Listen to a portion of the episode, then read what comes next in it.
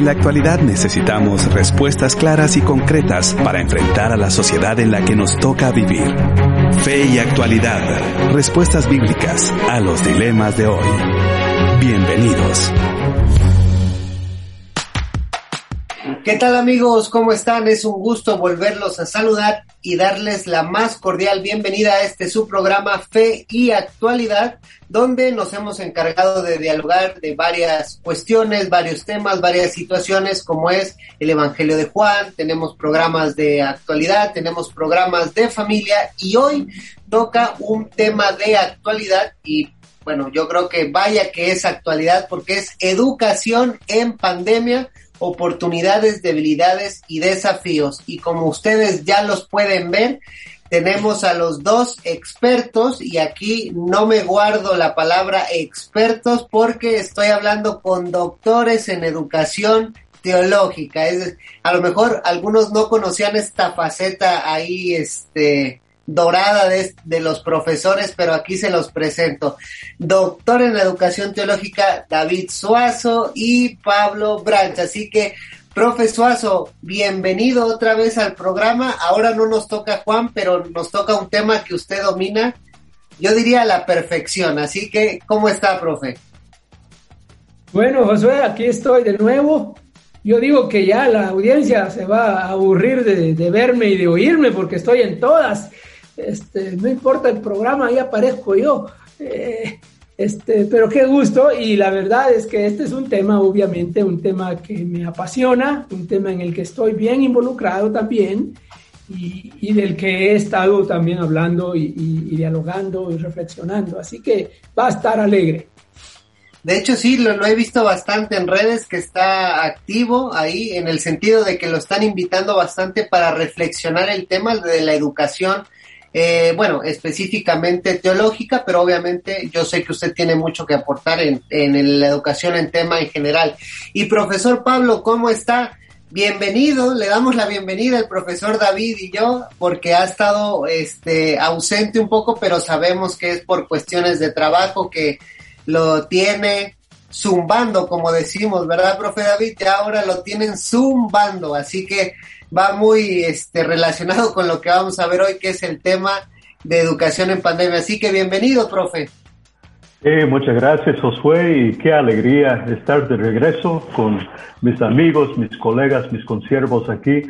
Ah, sí, desde la rectoría, eh, cuando me han preguntado, Pablo, ¿cómo andas? ¿Cómo te va? Pues he usado la figura de los patos, ¿verdad? Los patos arriba del agua se les ve tranquilito y debajo del agua están en movimiento constante y así hemos estado un poco, pero alegre, alegre y, ayudado por el Señor. Y este tema de educación en pandemia, pues como lo has expresado, pues no es algo abstracto que estamos viendo desde la vereda enfrente, sino que estamos bien inmersos en el tema y, no, no tanto como expertos, sino como personas tratando de ver qué hacer y cómo hacer en medio de todo esto. Así que algunas lecciones eh, hemos aprendido a prueba y error y yo creo que algunas eh, perspectivas tenemos para eh, compartir y, enriquecer, la, enriquecer la, la conversación hoy. Y ahorita nos va a contar su experiencia porque me estoy acordando que usted agarró el rumbo de, del seminario o la dirección en esta nueva etapa de pandemia. No, creo que nunca se lo hubiera imaginado, ¿verdad? Que agarrar la dirección del seminario y luego con esta nueva este, modalidad o con esta nueva eh, forma que estamos viviendo, creo que para eso no, no, no tuvo clases, ¿verdad? En el doctorado de educación por si se viene una pandemia, pero quizá vaya que agregar por ahí una asignatura en el futuro. Sí, yo, eh, si, hubo clase de esto, capaz que, que dormí ese día, no, no recuerdo haber recibido esa clase, pero esto tiene que ver con la educación por competencias, ¿verdad? Uno aprende perspectivas y habilidades y, hay, hay que saber o ser competente para aplicarlos a una problemática en particular. Y, y, espero ser competente. E, estoy armando esta competencia sobre la marcha, pero esto es el desafío concreto de qué hacer con una institución educativa en, plena pandemia, ¿verdad? Entonces, gracias a Dios, el, el, Señor nos está ayudando a salir adelante, pero todos los días hay desafíos grandes y bueno, de eso vamos a hablar el día de hoy, porque no solamente toca nuestra institución, sino todas las instituciones educativas en América Latina y en el mundo entero están viendo qué hacer y cómo hacer educación teológica o educación uh, de, cualquier disciplina, de cualquier nivel e, en estas condiciones de pandemia. Así es, y el día de hoy hemos eh, publicado una pregunta que eh, dice así, ¿qué ha perdido y qué ha ganado la educación en pandemia? Así que ustedes qué creen? ¿Qué ha perdido o qué ha ganado y qué ha ganado la educación en pandemia? Así que los queremos leer para estar interactuando con ustedes. Así que tenemos que hacer una breve pausa, pero ya regresamos y no se despegue de la programación, por favor.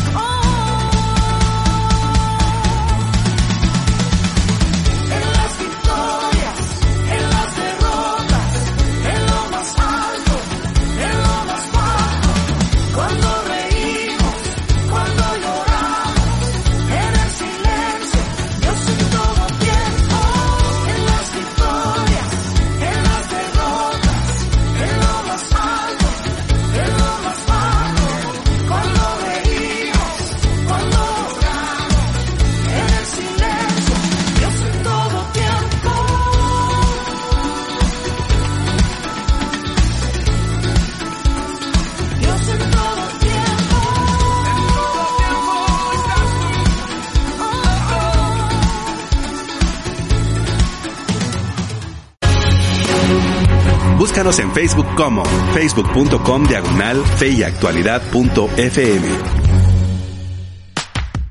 Ya estamos de regreso, estimados amigos, con el programa Educación en Pandemia, Oportunidades, Debilidades y Desafíos con el profesor Pablo Branch y con el profesor David Suazo. Y la pregunta que hemos planteado el día de hoy es, ¿qué ha perdido y qué ha ganado la educación en pandemia? Y como ustedes ya pueden ver, pues aquí tenemos a los profesores que nos van a ayudar a reflexionar sobre esto. Y profesor David, pues a lo mejor antes de entrar como al tema en sí de la educación en pandemia, cuéntenos un, cuéntenos un poco su recorrido, esta faceta que a lo mejor muchos de los que nos escuchan, de los que nos ven, pues no conocen así muy bien, lo conocen como un eh, maestro de seminario, pero no conocen esas raíces de dónde nació el amor a la educación, cómo empezó este trayecto, hace cuánto, si lo quiere decir, ¿verdad? Hace cuánto tiene eh, este, esta experiencia de ser educador? Bueno, educador este, o maestro dando clases, eh, tengo toda la vida, eh, más de 40 años enseñando en el seminario, pero involucrado formalmente en la disciplina de la educación, eso es más reciente yo tuve eh, la, oportunidad de servir como decano de la institución del Seminario Teológico Centroamericano, el CETECA, por 10 años, allá desde mediados de los años 90 hasta mediados de la primera década del, siglo XXI. Eh, y ahí tuve que meterme a temas de educación que no conocía, que no había estudiado formalmente Em, y, fue como un, como un posgrado de educación, administrar una institución, eh, el lado académico o el lado educacional de una institución educativa. Y, esa fue mi primera inmersión. Este, eh, sin, sin, así era antes. No, no, y todavía sigue siendo así en muchos lugares. Este, las personas son nombradas a posiciones eh, estratégicos en, la dirección de, instituciones y de programas educativos eh, sin que necesariamente tengan la formación específica para eso. Eh, y eso ha pasado con mucha frecuencia. Sin embargo, ahí fue donde aprendí y donde me entusiasmé con el tema.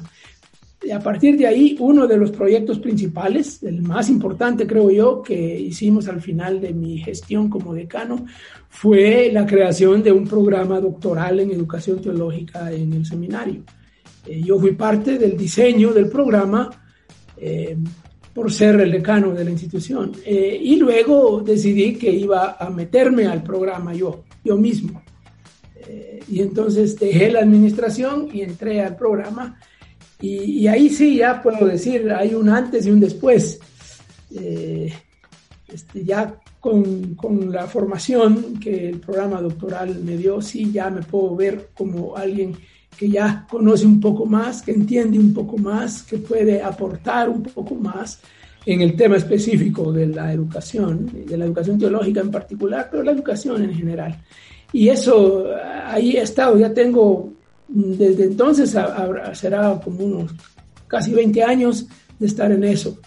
Eh, y, ahora eso me, me inquieta, me apasiona y sigo siendo profesor. Mi, área de, enseñanza es la teología eh, y, la Biblia un poco. Este, por eso es que estoy metido en todos estos programas de, estudio bíblico y de este, pero eh, estoy, estoy eh, mucho en educación también. Y profesor Pablo, pues un poco la misma pregunta para usted. Yo tengo entendido que eh, se ha estado especializando en, en, programas en modalidad virtual, en línea, y bueno, vaya que en este contexto han este como salido a la luz todas a veces deficiencias que teníamos, pero usted, eh, yo sé que se ha especializado un poco en esto, pero antes de contarnos, cuéntenos también sobre su experiencia en la educación. ¿Hace cuánto está en, en este contexto y por qué le atrajo tanto? Bueno, yo les cuento que vine a Guatemala en el año 97 uh, con mi esposa, guatemalteca, calidad de exportación, dos hijos pequeños, ¿verdad? Y venimos a estudiar en CETECA desde Estados Unidos. Yo sabía lo suficiente español para ser peligroso, ¿verdad? Y, y David era mi maestro en ese tiempo de la maestría, era uno de mis mejores maestros, pero yo no era uno de sus mejores estudiantes. pero gracias a Dios eh, lo que recibí del seminario en las clases, lo que estudié me, impactó en gran manera. Yo vine a estudiar eh, Biblia, una maestría con énfasis en exégesis bíblica, ¿verdad? Ah, pero al mismo tiempo que estudié en el seminario, ah, yo comencé a, fascinarme y, me fascinaba ver eh, toda la parte práctica, logística ah, de la educación. ¿Cómo es que se hace educación teológica en un seminario, en este caso como CETECA, con, con recursos este, muy limitados, pero de una calidad muy alta, ¿verdad? Entonces me, comenzó a fascinarme todo el trabajo, todo lo que pasa tras las escenas, ¿verdad? Ah, para que los maestros puedan enseñar bien, para que los estudiantes puedan aprender, o sea, todos esos procesos, incluyendo la parte académica, educativa, didáctica, pues todo eso me, fascinó. Entonces comencé a no, no, solamente eh, querer especializarme ahí porque era algo que me interesaba, sino como cristiano y, como discípulo del Señor comencé a entender eh, el valor estratégico eh, el valor estratégico de la educación teológica, de este, ah, e, este ministerio de, formar discípulos y enviar discípulos hacia el mundo que a su vez pues también son maestros y son hacedores de discípulos. Entonces ahí es donde como que agarré la pasión de la educación teológica. Ahora, cuando estudié en el mismo programa doctoral que, que mencionó David, eh, un doctorado de educación teológica, lo hice porque en ese tiempo estuve en Argentina sirviendo en un ministerio, me, me, me, invitaron a estar al frente de una institución, un instituto bíblico, y yo dije, claro que sí, con mucho gusto, pero no es que sabía hacer lo que me tocaba hacer. Entonces tenía esa necesidad sentida de formarme para estar a la altura de, del ministerio y de la responsabilidad que me había sido encomendado. Entonces, cuando llegué a la, etapa de escribir la tesis, uno de, las, eh, de, los temas que me inquietaba en América Latina, uh, que, que, también pasa en muchos otros lados del mundo, eh, nosotros en América Latina, las instituciones teológicas, hay una organización que nos acredita uh, y, y CETECA tiene su acreditación, pero al revisar el manual de acreditación me di cuenta de que ellos tenían eh, eh, en mente modelos educativos que no eran precisamente los modelos eh, actuales, ¿verdad? Como que daban por sentado un modelo residencial, presencial, tradicional. Y escuelas así hay, hay muchos todavía pero nuevas modalidades de educación a distancia, este, modalidades emergentes, uh, modalidades de educación en línea, pues no, no estaban contemplados en, en, los parámetros de acreditación. Entonces, en esos estándares que buscan asegurar calidad académica educativa, pues estaban dando por sentado otro tipo de modelo y no tenían en, la, en, en vista eh, estas nuevas modalidades educativas. Entonces comencé a inquietarme por eso y quería estudiar, bueno, cómo es que en otras partes del mundo aseguran calidad en estas nuevas modalidades educativas y cómo es que nosotros desde América Latina podríamos hacer lo mismo.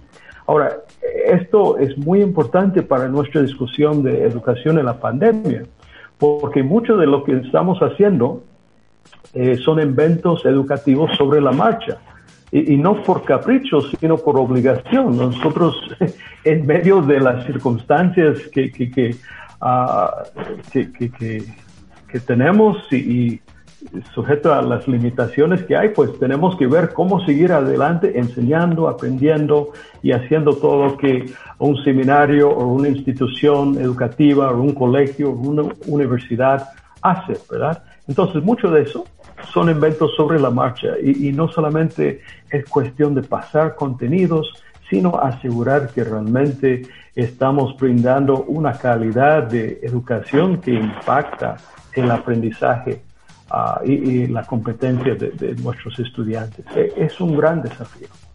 De hecho, escuchaba a una como especialista en educación que ella decía que siente como que nos metieron a la fuerza en un experimento educativo global. Ella dice, como que lo veníamos hablando, la educación a distancia, la educación virtual, y de repente de la noche a la mañana es como si, vámonos a, darle al experimento global y a la fuerza, o sea, no había de que no, yo no quiero, yo sí quiero, yo déjenme, me preparo, es como no, todos al ruedo, como se dice este eh, coloquialmente, ¿no? Pero profesor David, en este contexto, pues yo sé que hay mucho que hablar, pero eh, quizá una pregunta de esas como sencillas que tienen mucho contexto y le voy a pedir que, que nos ponga así como en una línea de tiempo. ¿Qué, qué, ¿Cómo se ha tomado la educación? Es decir, ¿qué ha querido significar la educación para muchos? Educar ha sido solamente recibir contenidos, pero eh, en estas nuevas etapas, en esta nueva era, ¿cómo se tiene que interpretar la educación? Entonces, eh, ¿qué nos puede hablar sobre qué es la educación a grandes rasgos? Oh. solo, solo, eso. Solo eso. Sí, solo eso. Bueno, este, a veces tenemos una, eh, una manera de identificar conceptos, de identificar eh, actividades, cosas que hacemos que son un poco parciales y un poco reducidas porque se refieren a, digamos, educación eh, más o menos en, en, el tiempo en que ahora estamos viviendo. Pero educación formal, escolarizada, este, sistemática, secuencial, eh, este, con, con, títulos y con, con, diplomas y con eh, promoción y todo eso, es relativamente reciente en la historia de la humanidad. Eh, uno, uno, podría remontarse quizá a este, unos 200, 300 años y no mucho más que eso. Los eh, estudiantes antes de eso este, tenían otros, otros formatos, eh, otras maneras de, estudiar. Educación siempre ha habido.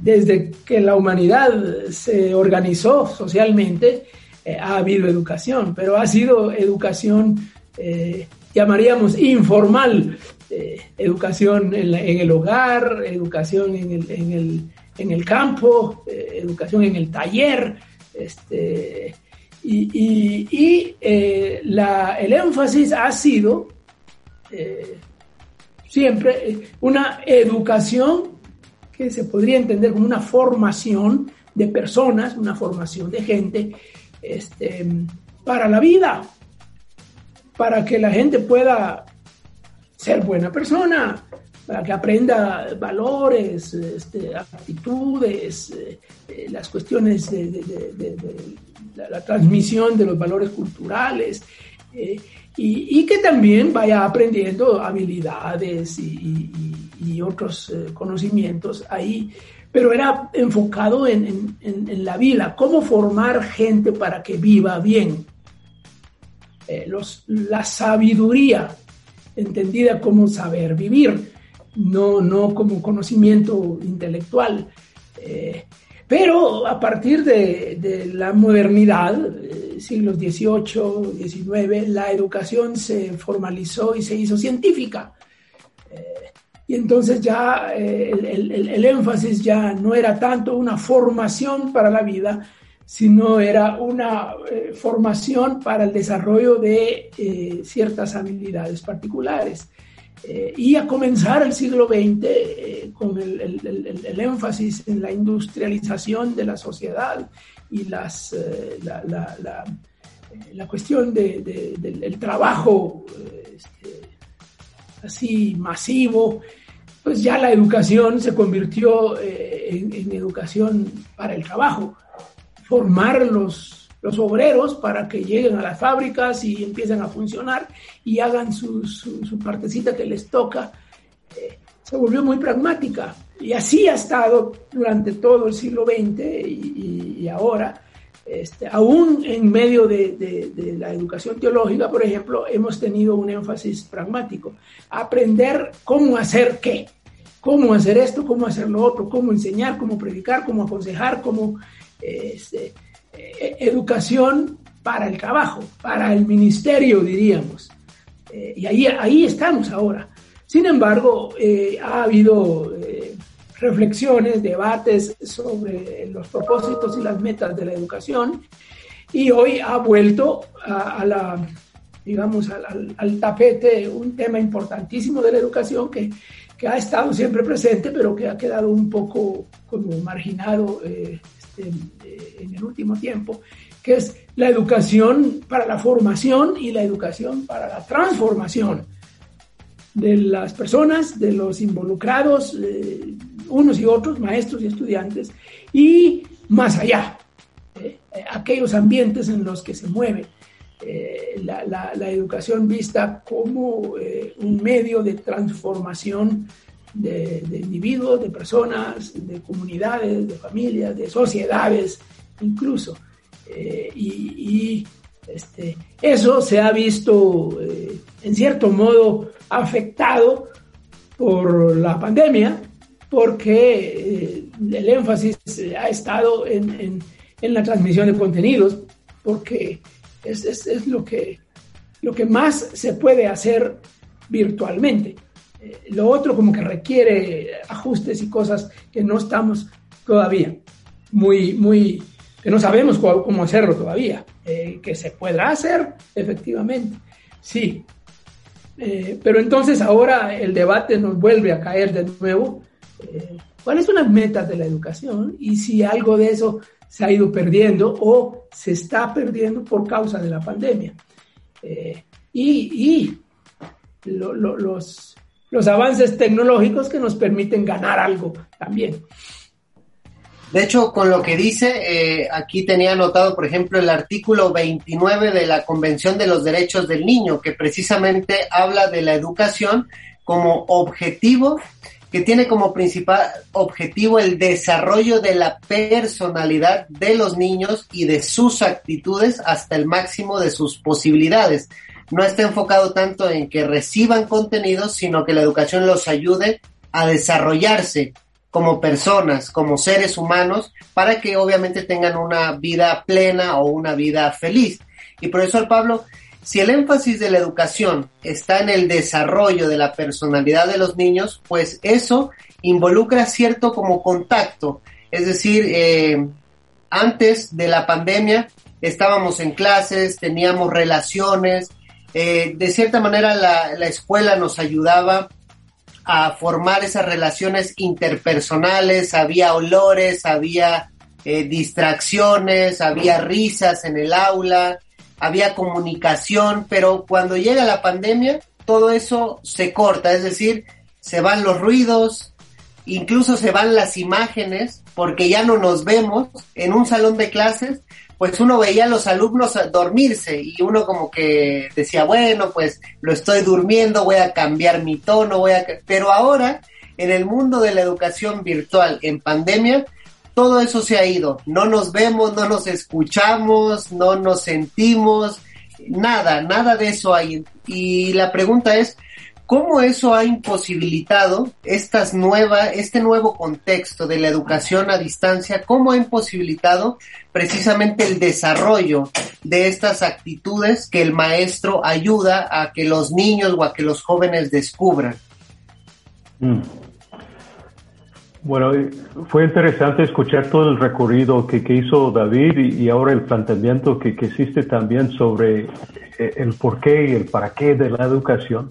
En realidad, cuando hablamos de estas diferentes visiones de, la educación, eh, estamos hablando de cuestiones sobre preguntas filosóficas, ¿verdad? Cada manera de enseñar, cada manera de aprender, cada forma de escuela que, que hay, de los que existen, pues eh, tiene detrás de forma implícita o explícita uh, cierta filosofía, ¿verdad? Y, y, uno va ampliando el espectro de, de lo que uno uh, pretende con el proceso educativo o reduciendo el espectro según la manera que uno va contestando ciertas preguntas filosóficas de fondo.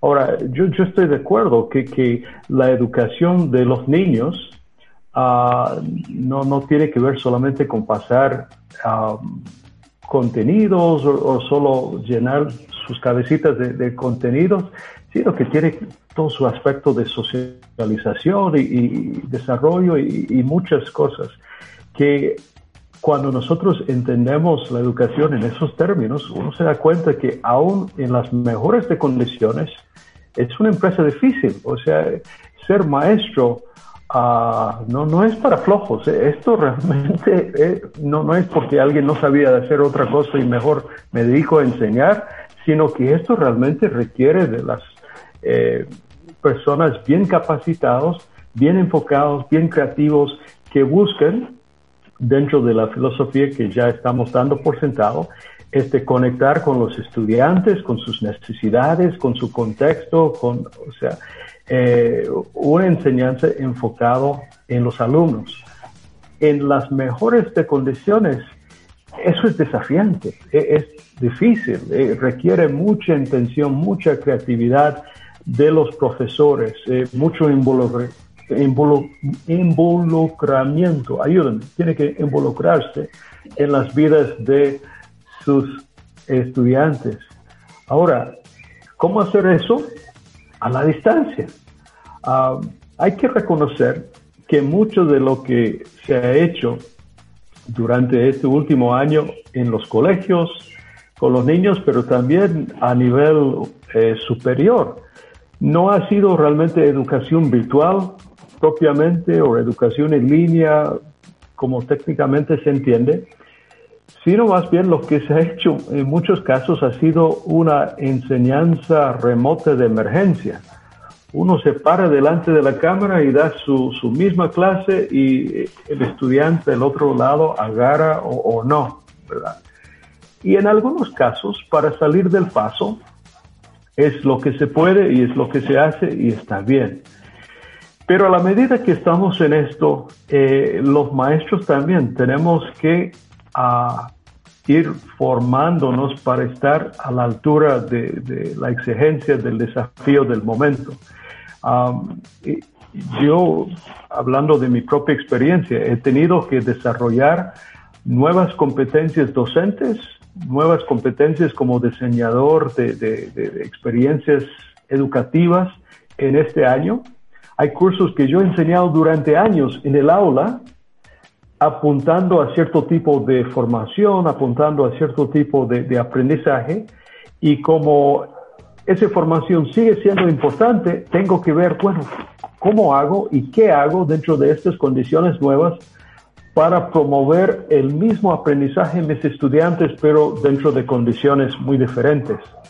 Entonces, lo que ha requerido en muchos casos no es solamente parar frente a la cámara y dar la misma clase que siempre, sino que reinventar la clase, reinventar el curso, eh, generar nuevas uh, actividades de aprendizaje que buscan involucrar a mis estudiantes dentro de las nuevas condiciones en que se encuentren, um, con las limitaciones que hay, pero también con el potencial que hay. Uh, aquí nosotros estamos hablando eh, de las dos cosas. La pandemia nos ha, nos ha traído ciertas limitaciones, pero también ciertas oportunidades y ciertos desafíos que un maestro eh, tiene que saber encauzar sabiamente para que los estudiantes puedan aprender aún en las condiciones extraordinarias en que nos encontramos.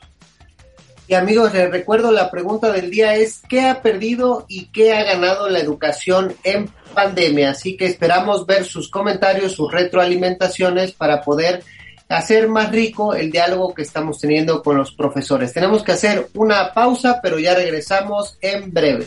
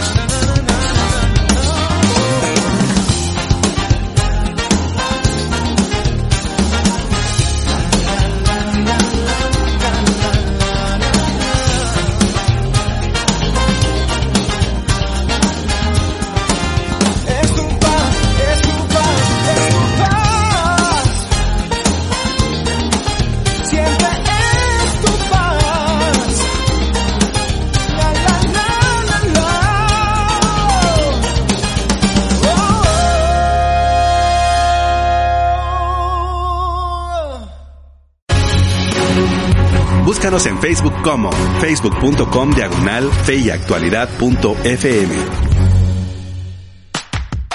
Ya estamos de regreso, estimados amigos, con el tema educación en pandemia con los profesores David Suazo y el profesor Pablo Branch. Y la pregunta que hemos planteado es, ¿qué ha perdido y qué ha ganado la educación en pandemia? Y bueno, ya hemos visto un recorrido, un poco, eh, el recorrido histórico que nos planteó el profesor David, un poco de qué es la educación y realmente en qué se ha enfocado, cómo ha cambiado, y también el profesor Pablo, como estas oportunidades o debilidades que hemos tenido cuando el maestro trata de involucrarse con la enseñanza o con la educación de los jóvenes o de cualquier edad, porque ahora eh, pues no, no solamente nos enfocamos en los jóvenes niños, sino en la educación en general. Y el profesor David, en este sentido, pues cuando llega la pandemia, pues explotan, por decirlo así, los cursos en línea. Y lo, lo hemos hablado en algunas charlas de que de repente cursos por todos lados, todas las universidades abren sus aulas casi y cursos por aquí, cursos por allá. Y uno dice, la educación como que se está eh, multiplicando y eso es muy bueno, pero realmente ha sido así eh, el tema de la educación, es decir, por, ver cursos y oportunidades por todas partes, ¿eso qué refleja? ¿Oportunidades, debilidades? ¿O eh, qué ventajas le podemos ver a que la educación esté como al alcance de todos gracias a la pandemia? ¿Usted qué piensa de este tema? Bueno, la situación venía desde antes de la pandemia. Eh, la pandemia lo, lo lo puso más en evidencia y lo, lo, lo, hizo este, más grande, más rápido, más eh, difundido, pero ya existía antes de la pandemia un movimiento eh, de una especie de educación alternativa, digamos, o educación eh, al margen del sistema oficial establecido, que, que, que, ya, ya venía en algunos, eh, los círculos teóricos, académicos, formales, este, se clasifica y se dice que es educación no formal. Eh,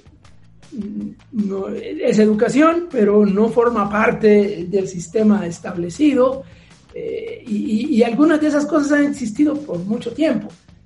en Guatemala hay una institución muy famosa, muy acreditada, que hace un buen trabajo de, educación técnica, el INTECAP, por ejemplo.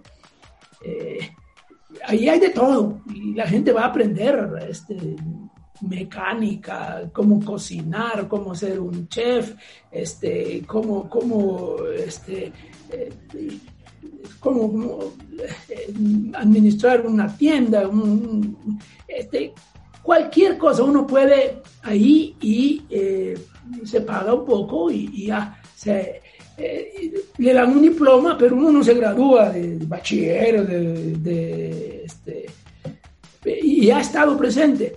Es una alternativa que busca la formación, la capacitación de gente que probablemente no tiene acceso a la educación formal eh, o no tiene los recursos este, o no los quiere, no los necesita. Bueno, ahora tenemos de eso multiplicado por... Eh, este, algunos son del propio sistema establecido, eh, que, ahora eh, creció la oferta. El mercado educativo creció y ahora hay más productos en el mercado, más programas más diplomas. La, mayoría de universidades y instituciones de educación superior están ofreciendo programas cortos, diplomados. Los diplomados han eh, explotado. Hay diplomados para lo que sea, de corta duración. Eh, este, a veces eh, diplomados de, tres meses, seis meses, un año, y te, ofrecen algo concreto, específico. Eh, nosotros, por ejemplo, en el seminario hemos hecho eso. Eh, desde hace varios años ya tenemos diplomados cortos, uno en teología, uno en consejería, y la escuela de música está ofreciendo diplomados este, más cortos todavía, eh, y, y, se va a ofrecer, por ejemplo, un diplomado producción musical. Eh, una cosa bien concreta, bien específica, eh, que, es eso. Y, muchos, eso es todo lo que quieren, todo lo que buscan. No quieren un programa largo, no quieren un título.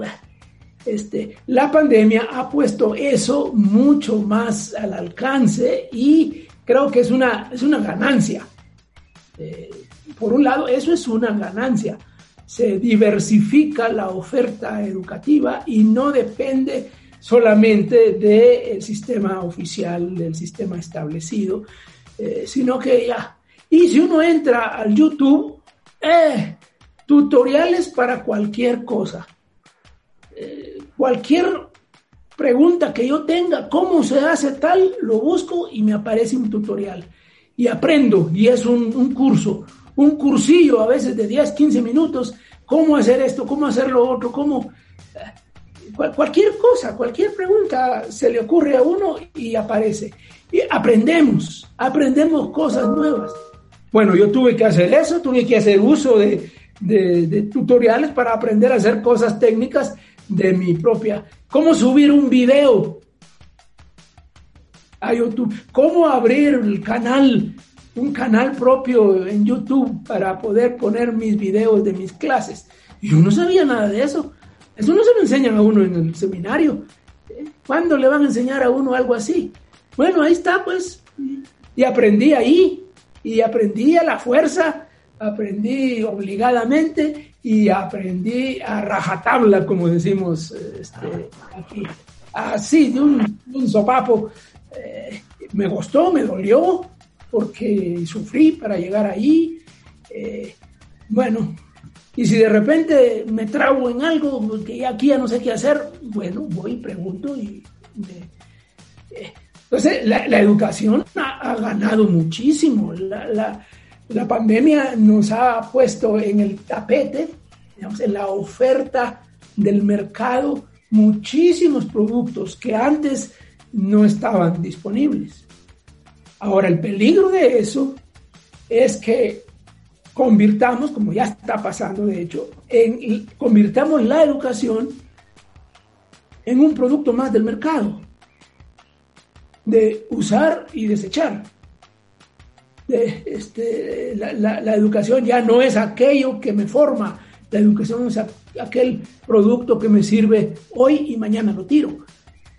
Porque hoy aprendí esta cosa y, ya no me sirve, mañana aprendo la otra cosa y entonces estamos muy utilitaristamente, entonces es, es un producto más del mercado. Y entonces ahí se devalúa se devalúa la educación y, ya, no ya no hace las funciones para las que la educación fue diseñada.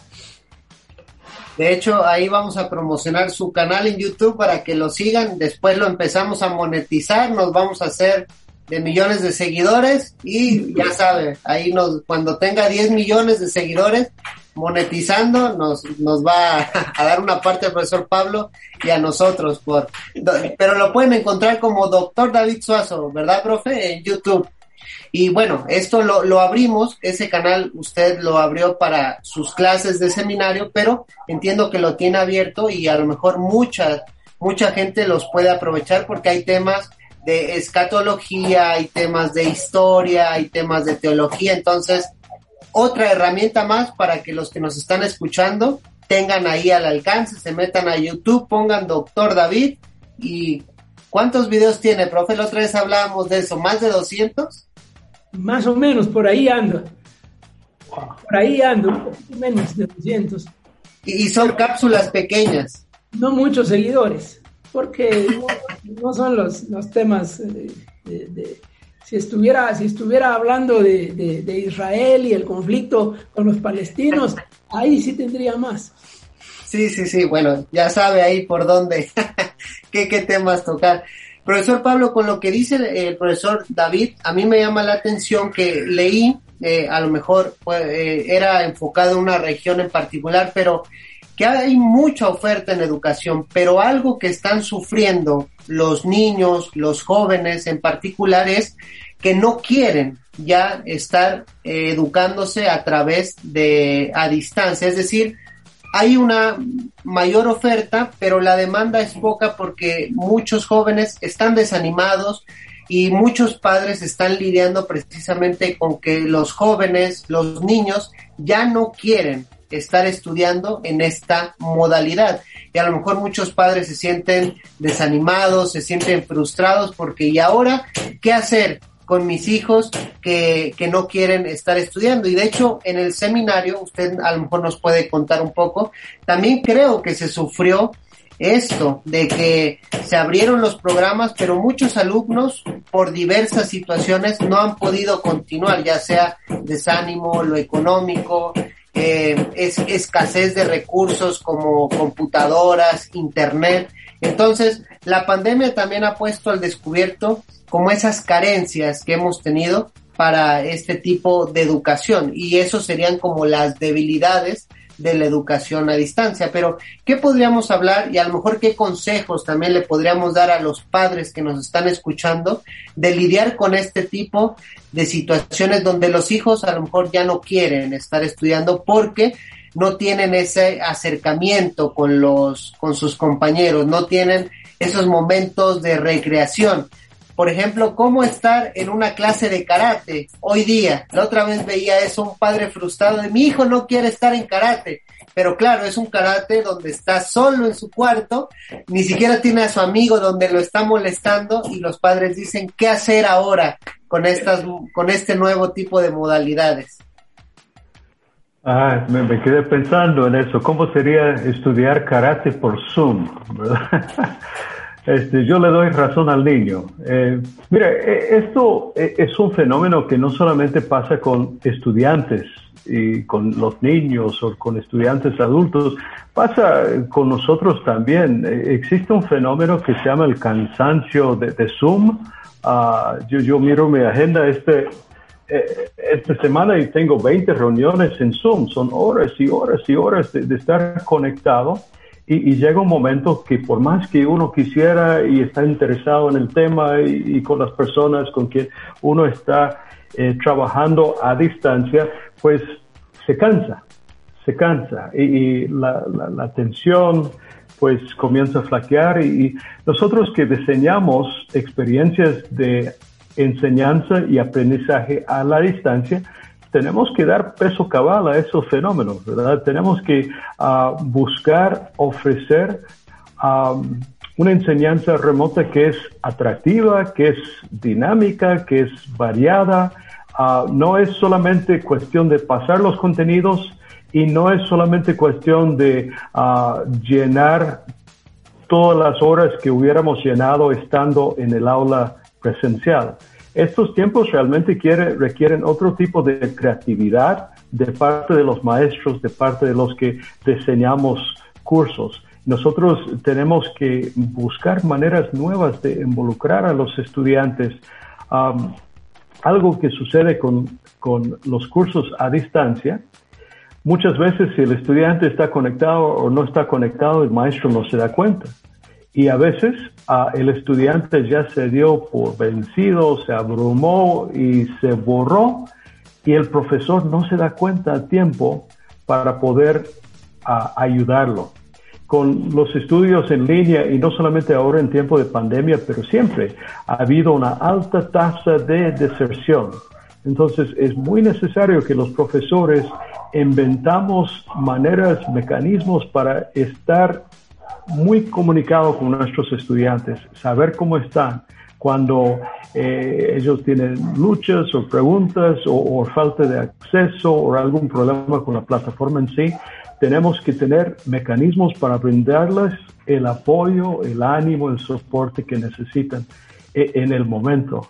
Ah, y, y, como digo, esto requiere de parte de los maestros un trabajo artesanal. No es hacer más de lo mismo, no es hacer exactamente lo que uno ha hecho en otros momentos, por más brillante que haya sido.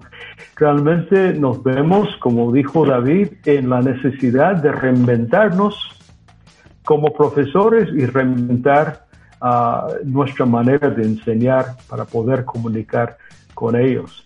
E esa falta de encuentro no, no es algo que solamente le, le perjudica a los niños, Ah, yo enseño a adultos y me hace falta el encuentro con mis estudiantes, me hace falta el encuentro con mis colegas. A los estudiantes también eh, están expresando con, con, frecuencia el deseo de volver a encontrarse.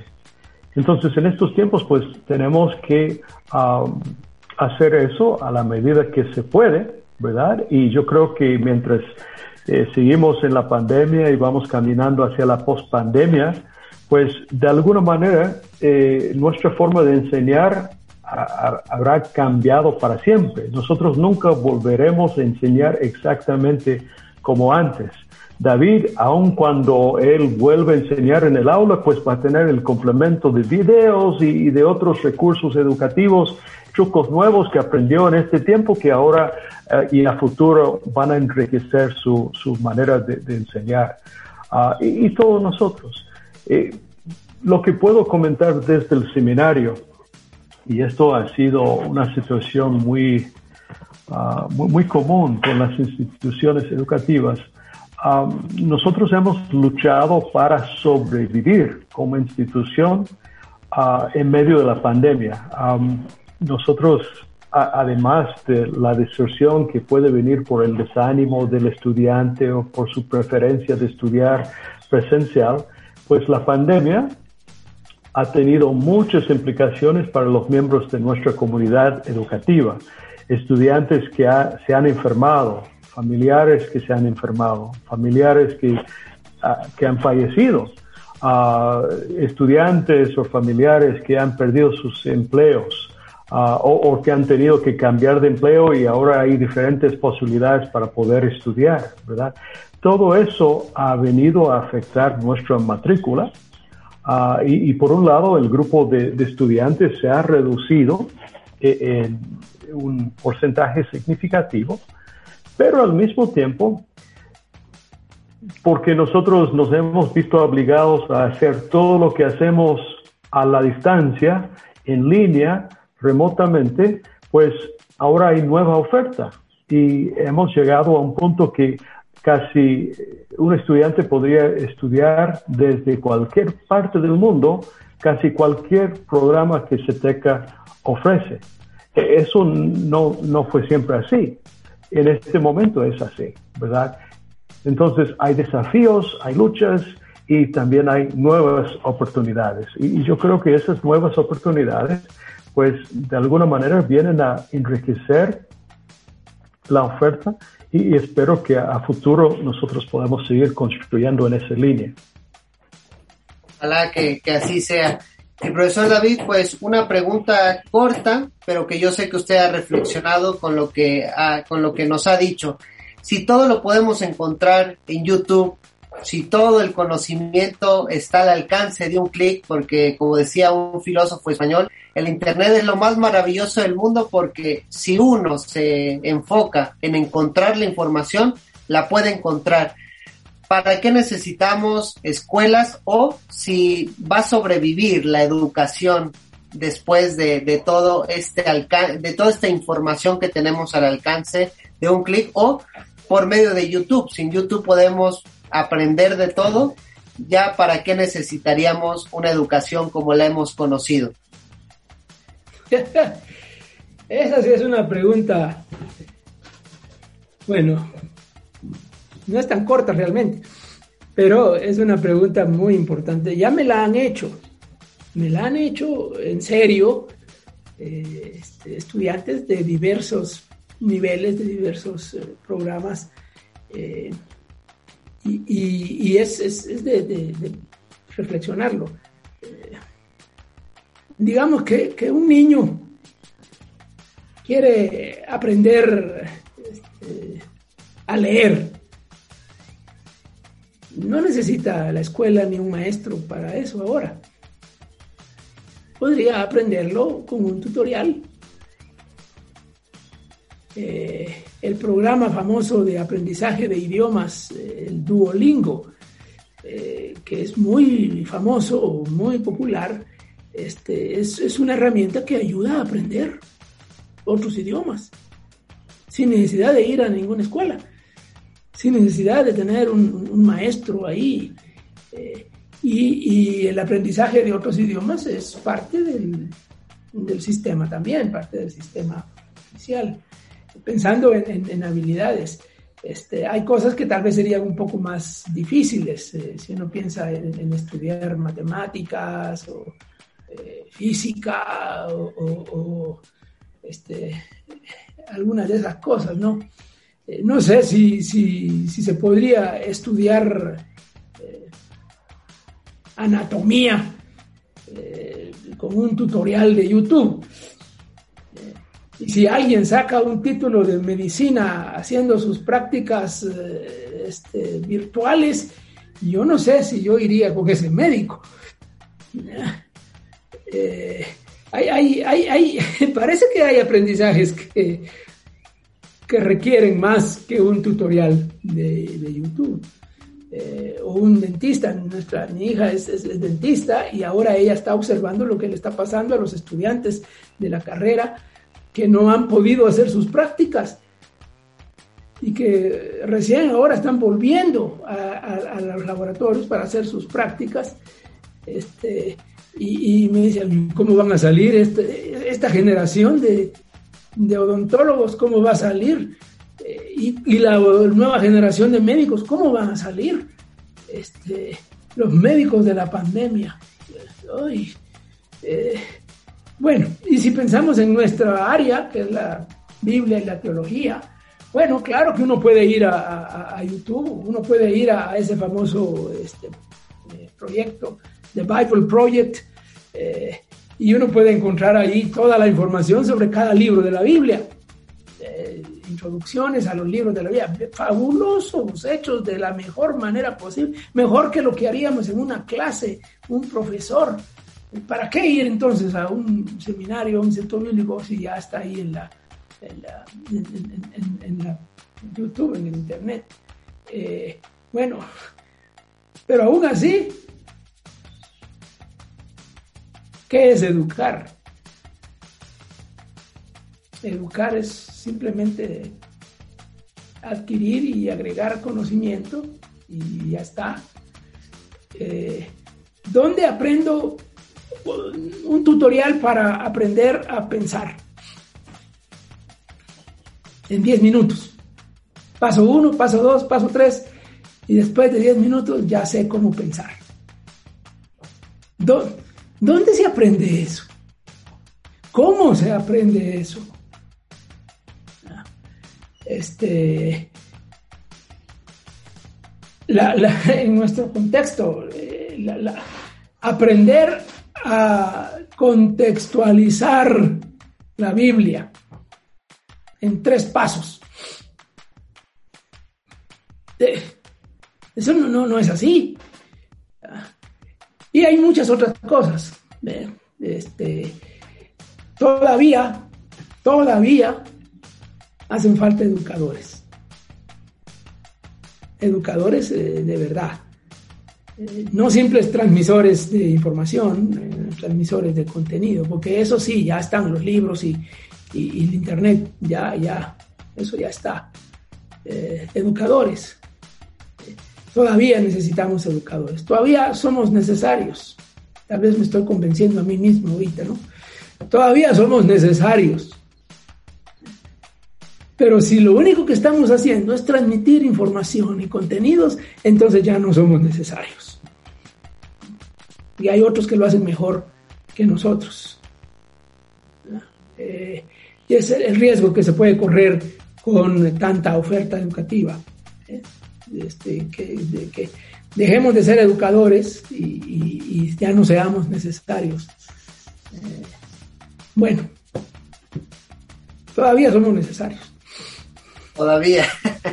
Bueno amigos, la, pregunta del día es ¿qué ha perdido y qué ha ganado la educación en pandemia? Ya se ha venido tocando todos estos temas de lo que se ha perdido, lo que se ha ganado, pero quizá vamos a, a enfocarnos un poco más o específicamente en la pregunta en la tercera sección del programa. Tenemos que hacer una pausa, pero ya regresamos, así que no se despegue de la programación.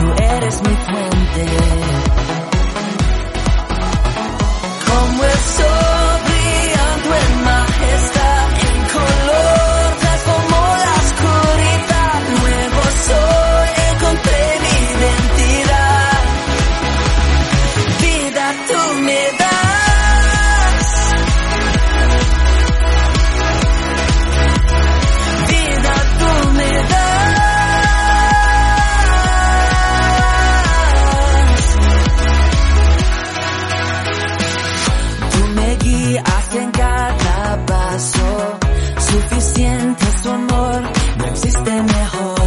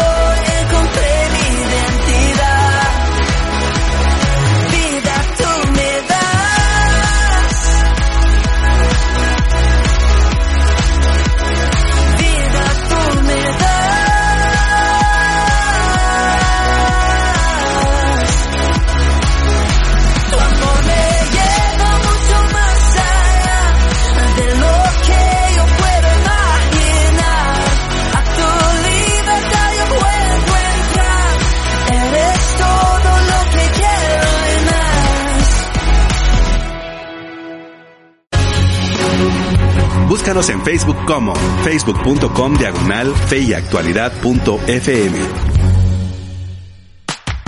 Ya estamos de regreso, estimados amigos, hermanos, colegas, de todo.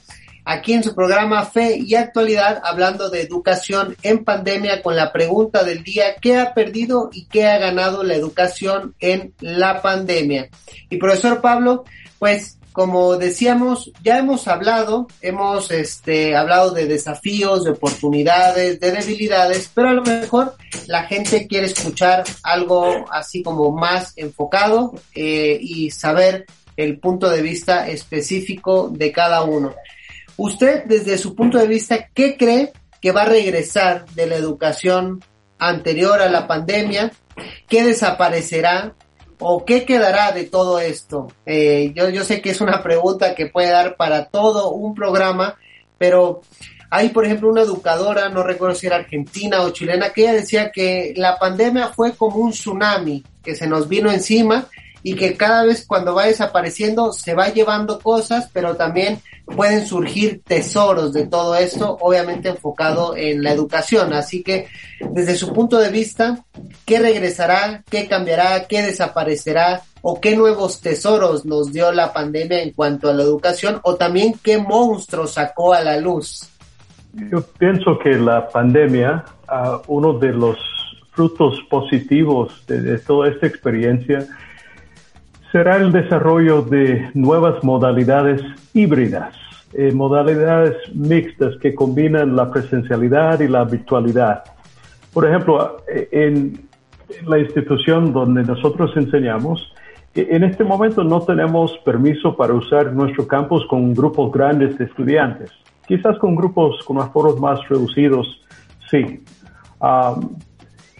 Pero nosotros estamos pues sujetos a, los permisos eh, eh, que, nos, que nos da el gobierno para poder usar nuestras instalaciones. Tenemos instalaciones amplias Ah, pero si el gobierno nos dijera, bueno, ahora pueden volver al campus, pero en un 33%, ¿cómo se ve eso?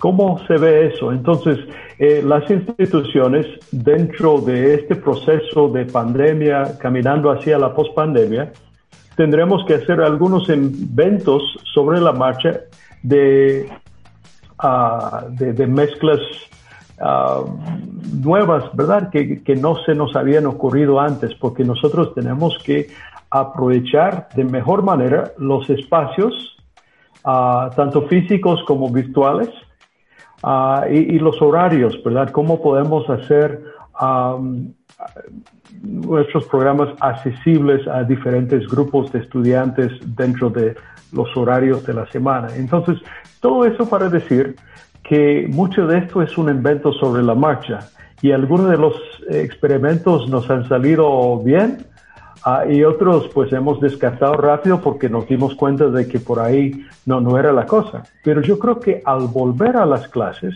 pues eh, muchas de las uh, nuevas experiencias y oportunidades que hemos descubierto en la virtualidad eh, servirán para enriquecer la enseñanza futura. Por ejemplo, eh, en el seminario, antes era muy común todos los años traer conferencistas o, o, traer personas expertas para enseñar algún curso y, y, traerlos desde otros países. Entonces uno tenía que, que pensar en disponibilidad, en boletos y, y hospedaje, un montón de cosas.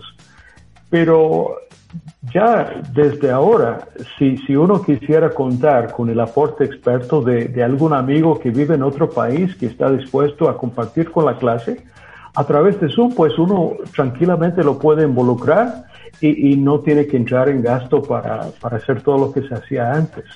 Pues el día de mañana, cuando tenemos clases presenciales, uh, yo creo que vamos a poder enriquecer esas clases con participaciones virtuales de, de, personas que quisiéramos involucrar.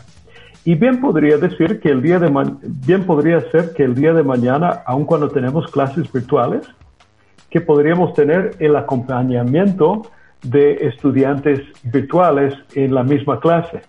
Uh, eso lo, he visto en Estados Unidos y en otros lados donde uh, hay condiciones para que ciertos estudiantes vuelvan al aula pero otros estudiantes no, o a veces pasa por la preferencia de los padres. Entonces, en, la misma clase, a veces tienen estudiantes que participan de maneras diferentes. Pues eh, estas son oportunidades nuevas. La misma manera que los docentes hemos crecido a través de esta experiencia, yo creo que uh, si, hemos aprovechado bien el aprendizaje, uh, vamos a ser mejores eh, docentes.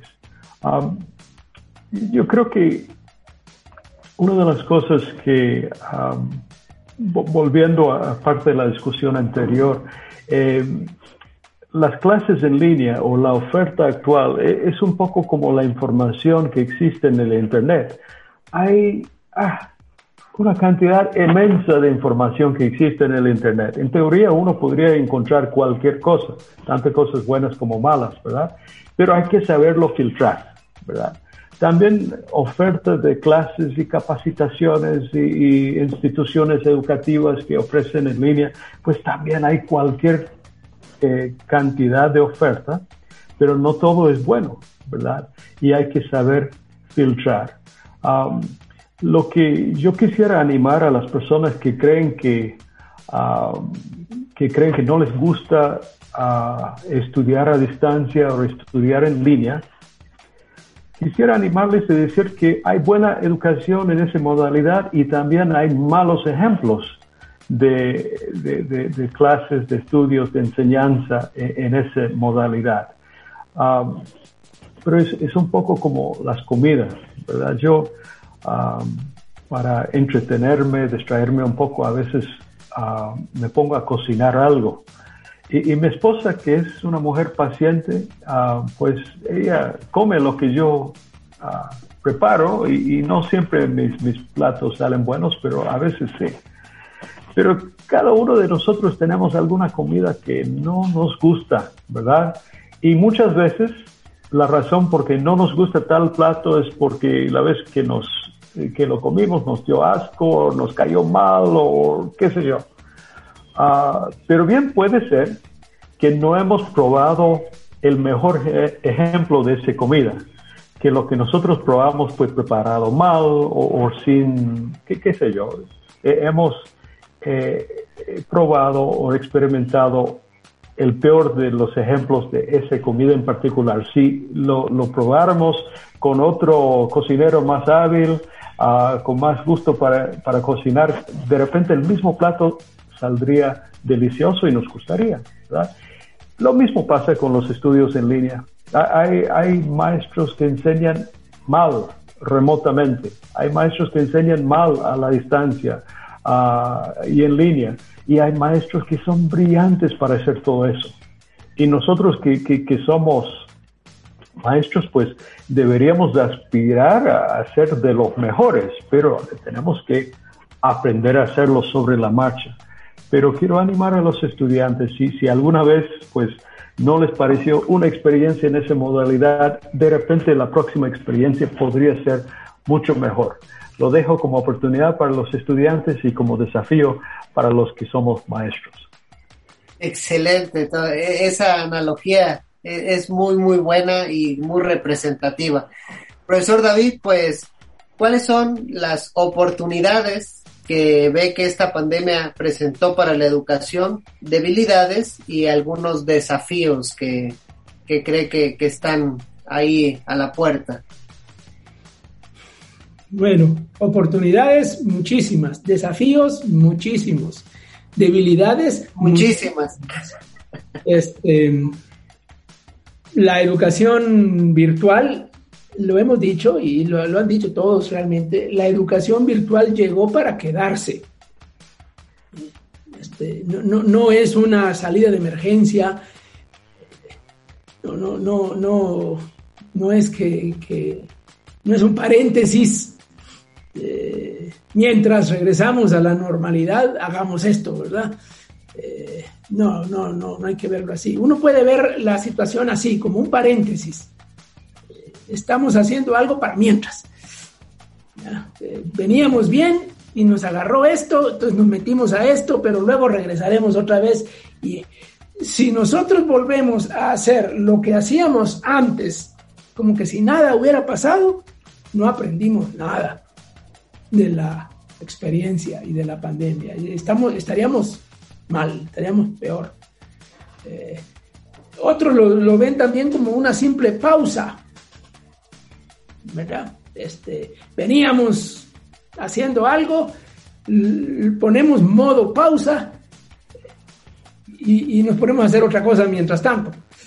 Eh, y, lo que estamos haciendo como que no fuera lo, lo, lo, lo que este, deberíamos estar haciendo, sino como cuando uno le pone pausa a la película que está viendo porque se va a ir al baño, porque va a ir a, a, comer algo, porque este, es, otra analogía, ¿verdad?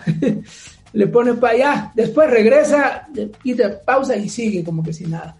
No, no, esto no es una pausa, no es que le pusimos pausa eh, y mientras tanto este, ocupamos el tiempo en alguna otra cosa. No, no, no. Para otros es un trauma. Lo están sufriendo maestros y estudiantes. Y tenemos que ser eh, honestos. Eh, eso es verdad. Más al principio. Eh, ahora tal vez ya eso ha, bajado un poco, pero, pero sí, el otro día platiqué con un profesor veterano, ya de bastantes años, que estaba enseñando en línea y enseñando cosas así virtuales que nunca lo había hecho en su vida. Y el pobre lo está sufriendo.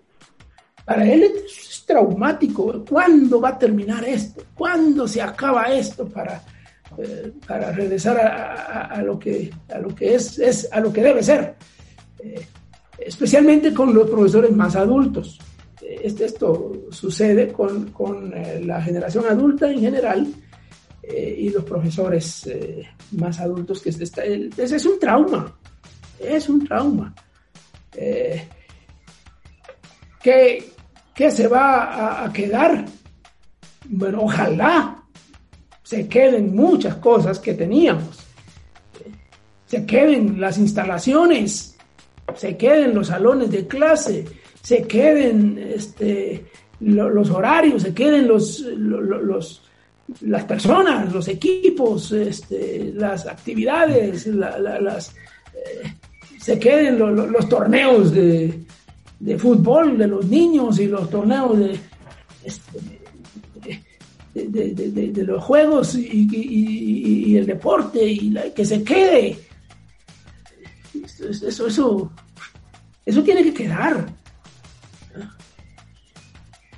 Pero que no se queden las clases aburridas. Esas deben pasar a la historia. Eran, si eran aburridas antes y son aburridas en la pandemia, ah, las matamos que, no, que eso no regrese. Eh, eh, tenemos que eh, crear experiencias nuevas en el salón de clases presencialmente y en la virtualidad. Yo oigo testimonios de estudiantes de la escuela, de la universidad. los pobres están sufriendo, aburridos, porque la famosa PAT, la presencialidad asistida por la tecnología. Solo trasladamos la clase de siempre, la trasladamos a la pantalla. Eso fue todo lo que hicimos. Este, así que eso, eso, eso no debe, eso no debe quedarse. y bueno, ya nos están avisando que, que debemos ir terminando, así que lo dejo ahí.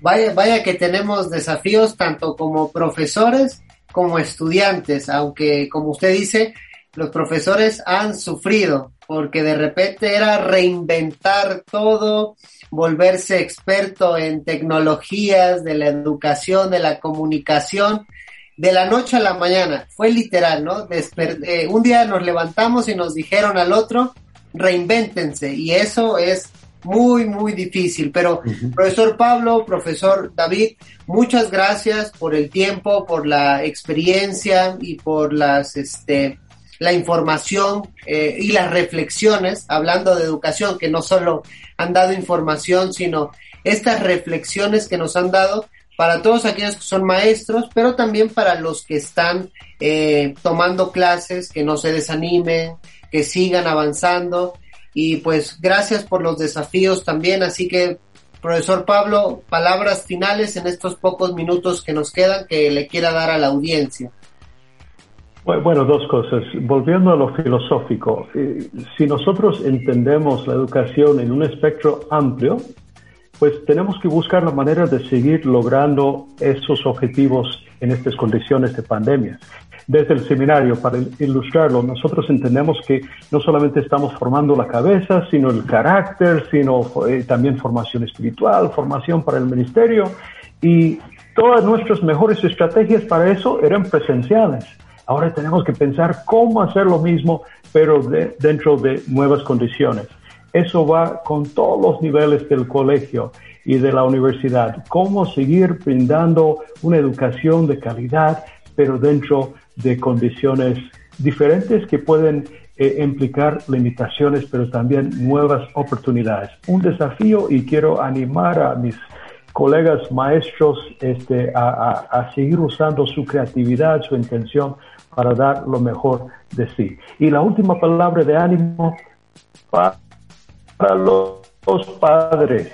Eh, nosotros eh, en estos días estamos haciendo, eh, todos trabajando a la distancia y yo trabajo con varias personas en el seminario, que yo sé que al mismo tiempo que están trabajando conmigo, están acompañando los estudios de sus hijos en casa y yo sé que los padres también están cansados, un poco desanimados, abrumados. Ánimo, ánimo padres, oramos por ustedes. Dios quiere que ya vamos eh, terminando esta etapa que ha sido difícil, pero Dios es fiel, así que ánimo, ánimo en medio de todo esto. Profesor David, palabras finales.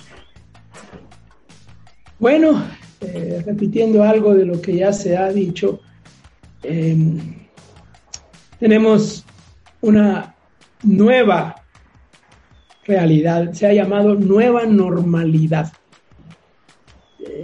distinta y diferente, y tenemos que eh, asimilar eso y acostumbrarnos a eso y funcionar ahí.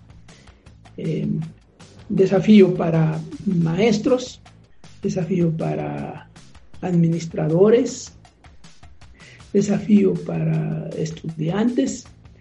Eh, todos tenemos que hacer ajustes y, todos tenemos que eh, contribuir a lograr eh, esas metas que nos hemos trazado de la educación cómo seguir siendo educadores transformadores en medio de la pandemia o en medio de una nueva normalidad. Eso no debe cambiar. Seguimos siendo educadores y seguimos buscando la transformación. Este, así que eso, eso, eso no debe cambiar. Aunque las condiciones sean distintas, eh, debe permanecer ese, ese elemento. Y estimados amigos, muchas gracias a ustedes por su sintonía, gracias por la paciencia y gracias también por el interés que siempre han mostrado en el programa de estar aquí acompañándonos y reflexionando junto con nosotros. Y también casi siempre se me olvida, pero gracias a Jefferson que siempre está detrás del programa haciendo transmitiendo, editando, que eh, vaya que es este pieza clave para todo esto y así que Siempre mi esposa me regaña, por cierto, porque me dice, no recordaste a Jefferson. Así que Jefferson, muchas gracias siempre por tu colaboración y gracias a ustedes, los maestros, los panelistas y a ustedes que están en casa, en el carro, escuchando y viéndonos. Ha sido un placer haberlos acompañado en este día y los esperamos en el próximo programa para seguir reflexionando. Que Dios les bendiga. En la actualidad necesitamos respuestas claras y concretas para enfrentar a la sociedad en la que nos toca vivir. Fe y actualidad. Respuestas bíblicas a los dilemas de hoy. Hasta la próxima emisión. Esta es una producción de iRadios Guatemala Centroamérica.